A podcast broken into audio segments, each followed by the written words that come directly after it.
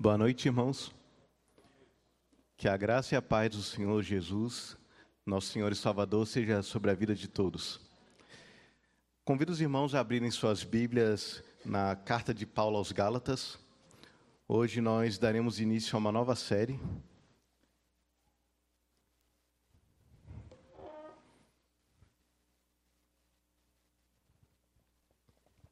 E nós leremos capítulo 1, versos 1 a 5. Peço que os irmãos me acompanhem na leitura. Diz assim a palavra do Senhor: Paulo, apóstolo, não da parte de homens, nem por intermédio de homem algum, mas por Jesus Cristo e por Deus Pai, que o ressuscitou dentre os mortos, e todos os irmãos, meus companheiros, as igrejas da Galácia, graça a vós outros e paz da parte de Deus, nosso Pai, e do nosso Senhor Jesus Cristo, o qual se entregou a si mesmo pelos nossos pecados, para nos desarraigar deste mundo perverso, segundo a vontade de nosso Deus e Pai, a quem seja a glória pelo século dos séculos. Amém. Essa é a palavra do Senhor. Bom, para nós entendermos um pouco o contexto de Gálatas, daquilo que Paulo está falando, a gente pode trazer para os nossos dias uma realidade que nós temos vivido e que tem se tornado, infelizmente, cada vez mais comum. Acredito que todos os irmãos, ou pelo menos a maioria, já ouviu falar da expressão fake news. Notícias falsas, boatos, coisas que são veiculadas normalmente na mídia, mas também conversas corriqueiras que desviam as pessoas da verdade, desviam as pessoas daquilo que é verdadeiro, e isso gera um grande mal em todos aqueles que estão envolvidos nessa situação. E apesar desse termo fake news ter se tornado mais popular nos últimos anos, a questão dos boatos e das mentiras é extremamente antiga. Muito antes das redes sociais, muito antes da internet, isso já havia. Se nós voltarmos bem no passado, já na época do imperador romano Nero, nós sabemos pela história que teve uma ocasião que Roma pegou fogo e espalhou-se pela cidade um boato de que os cristãos haviam tacado fogo em Roma. E a partir desse boato, o imperador Nero passou a perseguir ferozmente os cristãos. Mas os cristãos não tinham nada a ver com essa história. E isso aconteceu ao longo de toda a história, e era isso que estava acontecendo também na região da Galácia. Paulo, o livro de Atos, relata que ao longo das suas viagens missionárias, ele passou por essa região, pregou o Evangelho de Jesus Cristo, fez discípulos, plantou igrejas e depois seguiu para outras regiões para continuar o trabalho missionário. Mas, pouco tempo depois de Paulo ter saído de lá, alguns supostos mestres começaram a invadir aquelas igrejas e começaram a espalhar mentiras e boatos acerca de Paulo e acerca do ministério dele e acerca da mensagem que ele pregava. E isso começou a causar um grande mal àquelas igrejas, começou a gerar confusão, começou a gerar desconfiança, e a situação ficou tão grave que resultou justamente nessa carta de Paulo aos Gálatas. Paulo estava diante de uma grave situação e escreveu uma carta que, para muitos, é considerada, se não a mais enérgica, uma das mais enérgicas de Paulo, porque Paulo estava intensamente combatendo os erros que haviam se espalhado naquelas igrejas. E apesar dessa brevidade dessa carta, ela é talvez ela é uma das cartas com mais doutrina de Paulo, é uma das cartas que mais influenciou o pensamento cristão, inclusive na reforma protestante. Lutero dizia que era a sua própria carta. E Gálatas tem ainda hoje uma lição muito valiosa para todos nós. Gálatas foi chamada de a carta da liberdade cristã e também a carta do evangelho da livre graça, porque mais do que qualquer outro escrito de Paulo, a carta dos Gálatas enfatiza a questão da liberdade que temos em Cristo, da suficiência da obra de Cristo Jesus e de como Jesus nos libertou de todo pecado, de todo legalismo e de toda obra para a nossa salvação. A carta aos Gálatas nos ensina tudo isso. E Paulo, diante desse grave perigo de mentiras, de falsos ensinos que precisavam ser duramente combatidos, ele começa já nesse início, de uma forma bem peculiar, evocando, antes de tudo, a sua autoridade. E ele faz isso baseado na sua missão, na sua mensagem e na sua motivação. E é isso que nós vamos ver um pouco hoje, apenas nessa sua saudação. Então, voltando para a questão da missão de Paulo, vamos reler os versos 1 e 2. Paulo, apóstolo, não da parte de homens, nem por intermédio de homem algum, mas por Jesus Cristo e por Deus Pai, que o ressuscitou dentre os mortos, e todos os irmãos e meus companheiros às igrejas da Galácia. Assim, já nesse começo nós vemos que Paulo, ele, se nós lermos as outras cartas dele, ele seguia um formato de epístola, um formato de carta que era corriqueiro. Ele se identificava, identificava os destinatários, fazia uma saudação, normalmente era uma saudação bem afetuosa, bem elogiosa a quem ele, ele estava escrevendo, mas nesse início de carta, a carta aos Gálatas é bem peculiar, justamente por causa da gravidade daquilo que Paulo estava tratando com os irmãos da Galácia. Paulo, diferentemente das outras cartas, de cara já apresenta suas credenciais de apóstolo. E se nós estudarmos o contexto da palavra apóstolo, um apóstolo era alguém que era comissionado por alguém para uma missão. E nisso ele era um representante daquela pessoa por onde quer que ele fosse, como se fosse um embaixador. Esse é o sentido original da palavra apóstolo. Mas dentro do contexto da igreja, essa palavra assumiu uma conotação um pouco mais diferenciada. Porque os apóstolos, eles eram alguém com uma autoridade exclusiva, uma autoridade que não se repetiria depois deles. Tanto que poucos foram os apóstolos na história. Foram os doze discípulos de Jesus e Paulo, e alguns também consideram Tiago, irmão do Senhor os apóstolos foram chamados pelo próprio Senhor Jesus, diretamente pelo Senhor Jesus, e testemunharam da ressurreição de Cristo, e eles eram representantes de Jesus para ensinar a palavra de Deus. Os apóstolos foram o fundamento da igreja, como nós lemos em Efésios 2:20, que a doutrina dos apóstolos é o fundamento sobre o qual a igreja foi edificada. Então, aquilo que os apóstolos falaram era a própria palavra de Deus para nós. E nesse contexto de Gálatas, Paulo está defendendo o seu apostolado. Porque esses boatos, esses falsos mestres que circulavam pelas igrejas, eles começaram a questionar a validade do apostolado de Paulo. Eles diziam: Paulo não é como os outros doze apóstolos. Ele não andou com Jesus como os outros doze apóstolos. Então, aquilo que Paulo diz não tem tanto valor.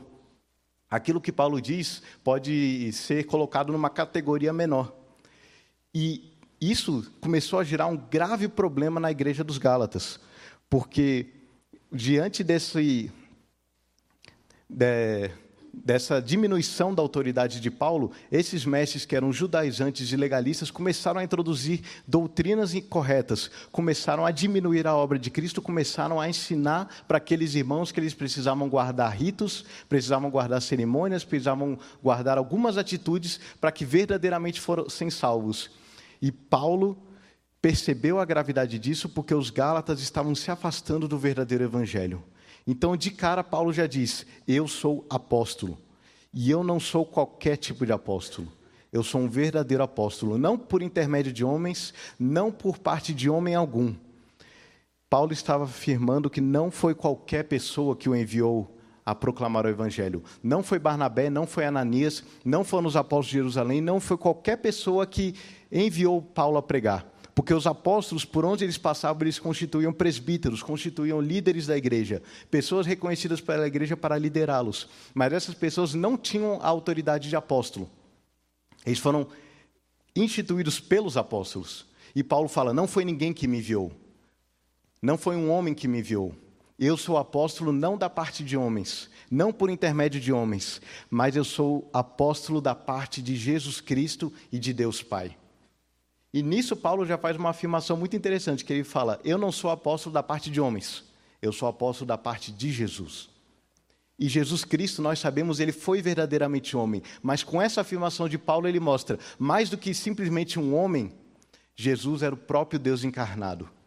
Jesus era o Cristo, o Salvador, e Paulo fala: Eu venho da parte de Cristo, eu venho da parte de Deus, o Pai. A declaração de Paulo é estrondosa, é grandiosa, porque ele se apresenta como um enviado de Cristo, ele se apresenta como um representante de Cristo, para falar a palavra de Deus às pessoas, para proclamar a doutrina cristã. E isso mostra que o ensino dele era autoritativo, estava acima do ensino dos mestres comuns da igreja, assim como dos demais apóstolos. Mas com alguma cautela aqui, nós temos que lembrar que Paulo e os demais apóstolos, eles não se tornaram pessoas divinas.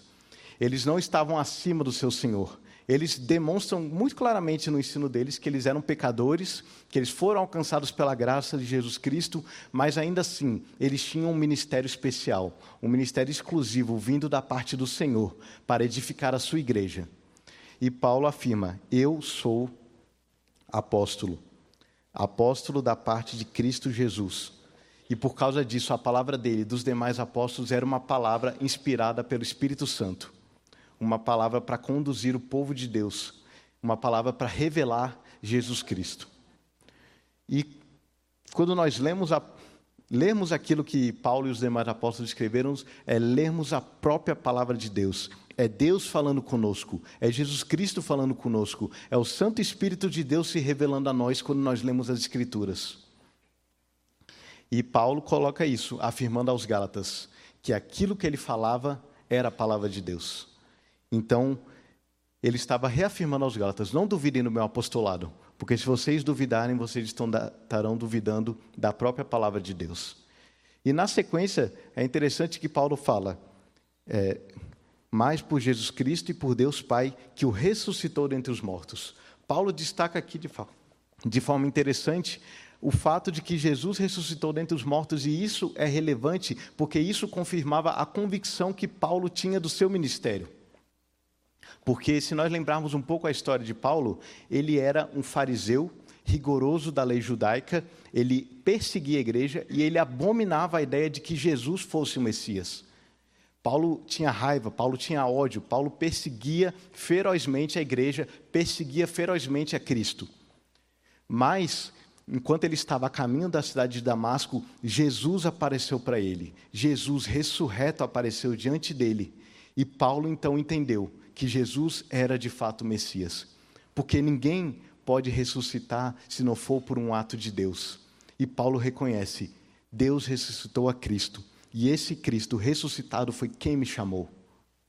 Paulo não teve um devaneio, não teve uma alucinação de alguma visão dizendo, vá, Paulo, e pregue, pregue o Evangelho. O próprio Jesus veio até ele. O próprio Jesus já ressurreto, o próprio Jesus que venceu a morte, veio até ele e falou: Paulo, importa sofreres pelo meu nome. E foi isso que aconteceu. Então, Paulo reforça a sua posição de apóstolo e a convicção do seu chamado, a convicção do seu ministério, baseado justamente na experiência que ele teve com Cristo Jesus. E quando ele fala, ele, e apesar de tudo isso, de toda a sua autoridade, Paulo ainda traz mais uma validação para aquilo que ele está falando, porque ele diz: apóstolo não da parte de homens, nem por intermédio de homem algum, mas da parte de Cristo Jesus e todos os irmãos meus companheiros. Paulo escreve essa carta em concordância com a igreja do Senhor.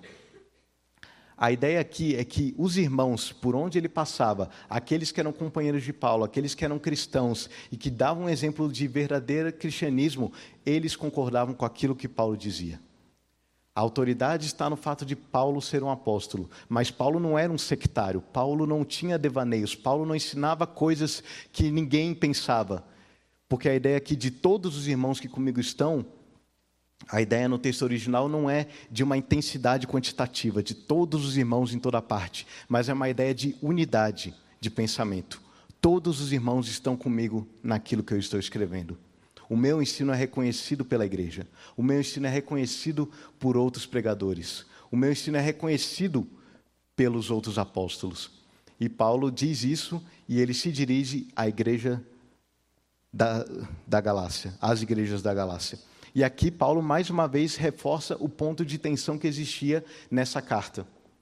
Porque se nós formos olhar as demais cartas de Paulo, normalmente ele saudava os irmãos como é, amados de Deus, santificados em Cristo Jesus, santos e amados, ele sempre falava alguma qualidade elogiosa desses irmãos. Mas aqui ele simplesmente diz: Eu, Paulo, escrevo a vocês, a igreja dos Gálatas. Paulo estava muito sério com relação aos Gálatas. Mas essa seriedade era justamente porque Paulo amava aquelas pessoas. E ele sabia que ele precisava ser firme para que eles voltassem à correção da verdade. Então, Paulo intensamente fala: Eu escrevo a vocês, Gálatas. E ele escreve com essa seriedade, evocando a sua autoridade. E a autoridade dele não está apenas na sua missão de apóstolo, mas também está na mensagem que ele dizia. Porque se a missão dele era divina, a mensagem que ele proclamava também era divina. E é isso que nós lemos nos versos 3 e 4. Acompanhe comigo. Graça a vós outros e paz da parte de Deus, nosso Pai, e do nosso Senhor Jesus Cristo, o qual se entregou a si mesmo pelos nossos pecados, para nos desarraigar deste mundo perverso segundo a vontade de nosso Deus e Pai. A saudação que Paulo faz aos Gálatas é justamente a mensagem que ele proclamava. A mensagem de Paulo era graça e paz da parte de Deus. Era isso que ele pregava. Para nós pode parecer que é apenas uma saudação mecânica, até porque muitas vezes nós fazemos uso dessa saudação. Mas para Paulo e para o povo daquela época não era simplesmente isso. Paulo, de fato, estava falando para aqueles irmãos que a graça e a paz que vem de Deus sejam sobre a vida de vocês. Que as bênçãos de Deus sejam sobre a vida de vocês. Era isso que Paulo rogava a esses irmãos. E diante da ameaça judaizante, diante da ameaça legalista que rondava aquela igreja, que rondava aqueles irmãos, essa mensagem, essa saudação se torna ainda mais significativa. A graça vem de Deus, a paz vem de Deus. Não somos nós que alcançamos essas bênçãos, não são as nossas obras, não são os nossos esforços, porque a graça é justamente o favor imerecido de Deus para conosco. E a paz vem do Deus da paz, aquele que fez a reconciliação conosco algo impossível para nós, porque nós éramos inimigos de Deus, nós estávamos em oposição a Deus, mas o Deus da paz, ele rompeu a barreira de separação que havia. E ele veio até nós e trouxe a reconciliação. A graça e a paz são da parte de Deus, e elas chegam até nós por intermédio de Jesus Cristo. Jesus Cristo é o canal da graça e da paz de Deus se nós olhamos para a palavra de Deus, se nós olhamos para as Escrituras, nós vemos que Deus criou todas as coisas. Deus criou tudo bom. E Ele criou a humanidade para estar em comunhão com Ele. Mas a humanidade se rebelou e pecou. E cada dia continua a pecar. Todos nós já pecamos, eu diria pelo menos uma vez, mas todos nós sabemos que são muitas vezes que nós pecamos. E essa barreira de separação do pecado foi cada vez mais nos afastando de Deus. E aquilo que resta para os pecadores é tão somente a condenação, é tão somente a ira de Deus por causa dos pecados. Mas Deus, por causa do grande amor com que nos amou, como diz em Efésios, ele entregou Jesus Cristo para morrer em nosso lugar. É o que Paulo diz: Jesus Cristo se entregou a si mesmo pelos nossos pecados, segundo a vontade de Deus Jesus Cristo se encarnou. Ele assumiu a forma de homem. Ele viveu uma vida perfeita e ele se entregou na cruz. Ele levou sobre si toda a condenação que era para nós, ele levou sobre si toda a ira de Deus que era para nós, segundo a vontade de Deus. Paulo sabia que a morte de Jesus não era um acaso. Não foram as circunstâncias que levaram Jesus para a cruz. Não foi o acaso, não foi nada fora do controle de Deus. Mas o próprio Deus planejou e conduziu a história de forma que Jesus viesse, nascesse na plenitude dos tempos. Um texto mais para frente para Gálatas, no, na própria carta de Gálatas. E Jesus veio e morreu na cruz pelos nossos pecados. Os nossos pecados mataram Jesus Cristo tudo aquilo que nós já fizemos de errado, tudo aquilo que nós faremos de errado. Crucificaram o Filho de Deus. Mataram aquele que tão somente nos amou. Porque esse era o plano de Deus em nosso favor. Deus atravessou a barreira de separação e ele nos trouxe a redenção em Cristo Jesus. Essa era a mensagem de Paulo, a mensagem de que Jesus Cristo nos desarraigou desse mundo perverso. Esse mundo, um mundo que está em constante oposição a Deus, um mundo que é constantemente conduzido pelo pecado, um mundo que todos os dias diz para Deus que não precisa dele. Um mundo perverso que caminha nesse ciclo em constante movimento contra Deus, em rebelião contra Deus. Foi desse mundo que Cristo Jesus nos desarraigou, ele nos separou.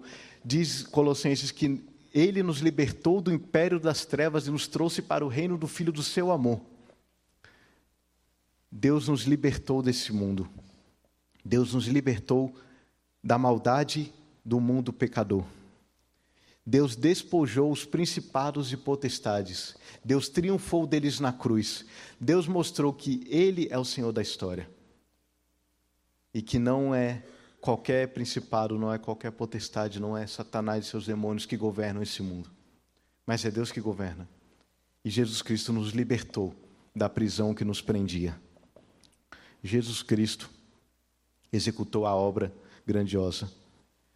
E diante desse evangelho, diante dessa mensagem que vem de Deus, que Paulo pregava, se torna compreensível toda a santa indignação que dominava Paulo, porque os Gálatas sabiam disso.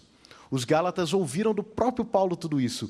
Eles ouviram: vocês são pecadores, mas Deus amou vocês e entregou Jesus para salvar a vida de vocês.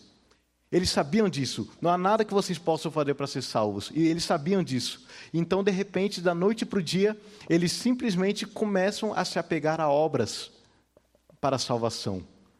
Isso deixou Paulo furioso, porque ele falava: Vocês sabem a verdade. Como é que vocês podem voltar para a mentira? Vocês sabem qual é a salvação, vocês sabem qual é o caminho. Como é que vocês podem voltar para aquilo que prendia vocês? Pensar num exemplo, eu tive em um museu sobre o Muro de Berlim. É, os irmãos, alguns devem lembrar, outros já puderam ler sobre o Muro de Berlim. Na época em que a Alemanha estava dividida entre o lado comunista e o lado capitalista, é, o lado comunista construiu um muro no meio de Berlim para impedir que os moradores da Berlim Oriental fugissem para o lado da Berlim Ocidental. E muitos perderam a vida tentando fugir, porque não aguentavam viver do lado oriental. Se esforçavam de todo jeito para pular o muro e para viverem um pouco de liberdade. Então pense, de repente, da noite para o dia também, o muro caiu. Todas aquelas pessoas que por tanto tempo ansiaram por liberdade, por tanto tempo ansiaram por reencontrar seus familiares, por tanto tempo ansiaram por ter uma vida melhor, o muro cai. E eles podem atravessar para o outro lado. Mas passar algum tempo, simplesmente pensam: não, acho que eu vou voltar para a minha antiga vida. Acho que eu vou voltar para aquilo que eu vivia antes. É algo que não faz sentido. É alguém que passou anos vivendo na escravidão, é liberto e pensa: não, eu prefiro voltar a ser escravo. É alguém que estava preso e pensa: não, eu prefiro voltar para a prisão. Era isso que acontecia. Era isso que Paulo estava contemplando diante dele. Vocês receberam o caminho da liberdade, vocês receberam a graça de Deus, vocês receberam o evangelho da salvação, e agora vocês estão voltando para as sombras, vocês estão voltando para obras da lei, vocês estão voltando para aquilo que não traz salvação. Isso indignava o coração de Paulo. E talvez se ele olhasse para nós hoje em dia, ele também se indignasse, porque nós fazemos isso. Nós achamos que precisamos merecer alguma coisa, nós achamos que precisamos fazer alguma coisa para sermos salvos. Nós muitas vezes temos uma crise de culpa e queremos fazer o bem, não porque nós sabemos que é o certo, mas para poder aliviar a nossa culpa, porque nós sentimos que estamos em dívida com alguém. E se nós olharmos bem, nós vamos olhar e acharmos que estamos em dívida com Deus. Por causa de algum erro que nós cometemos, por causa de algum pecado que nós cometemos. Mas o Evangelho da graça de Jesus Cristo mostra que não. Jesus Cristo fez tudo. Jesus Cristo morreu em seu lugar. Jesus Cristo deu a vida por você. Você só precisa crer nele e confiar na suficiência da sua obra. E então todas as boas obras que nós fizermos serão decorrência disso, serão em gratidão a Deus, serão para o louvor da glória de Deus. E não porque nós precisamos merecer alguma coisa. As bênçãos de Deus estão escancaradas diante de nós. Nós só precisamos crer em Cristo Jesus, o nosso Senhor. E Paulo mostra que era essa mensagem que ele pregava. Era uma mensagem divina, era uma mensagem que vinha de Deus e a missão dele era divina. E a motivação dele também mostrava aquilo que porque a autoridade dele era verdadeira. E a motivação nós lemos no verso 5. A quem seja a glória pelos séculos dos séculos. Amém. Algo que deveria ficar claro para os Gálatas, algo que deveria ficar claro por qualquer pessoa que cruzasse o caminho de Paulo, é que ele não se interessava por glória, por bajulação, por adulação, por louvor. Essa não era a busca de Paulo. E, diferentemente dos falsos mestres que rondavam as igrejas no passado e que rondam as igrejas hoje, buscando louvor, buscando glória, buscando dinheiro, buscando algum benefício, Paulo não se preocupava com isso. A motivação de Paulo era tão somente a glória de Deus. É comum nós observarmos nos escritos de Paulo que, em algum momento, quando ele está falando sobre Deus, falando sobre a obra de Deus, de repente ele para e exalta o nome de Deus. Ele rompe em louvor a Deus, porque não há como olhar para Deus, não há como olhar para aquilo que Deus faz, não há como contemplar a Deus sem que nós tenhamos um senso de pequenez de que Deus é grande, de que Ele merece toda a glória. Isso acontecia com Paulo constantemente, mas não no começo das suas cartas, normalmente era mais para frente. Mas olhando para o contexto de Gálatas, Paulo olhava para os Gálatas e os Gálatas não estavam dando motivos de alegria para ele, que nem nós vimos que em outras cartas os irmãos davam. Mas Paulo olha para Deus, e porque ele olha para Deus, ele rompe em louvor a Deus. E ele sabe, esses Gálatas precisam dar glória a Deus. O Evangelho estava diante deles. E o Evangelho nos humilha porque nos mostra nossa incapacidade de sermos bons. Mas ele mostra a bondade de Deus. E por isso toda a glória é tão somente de Deus.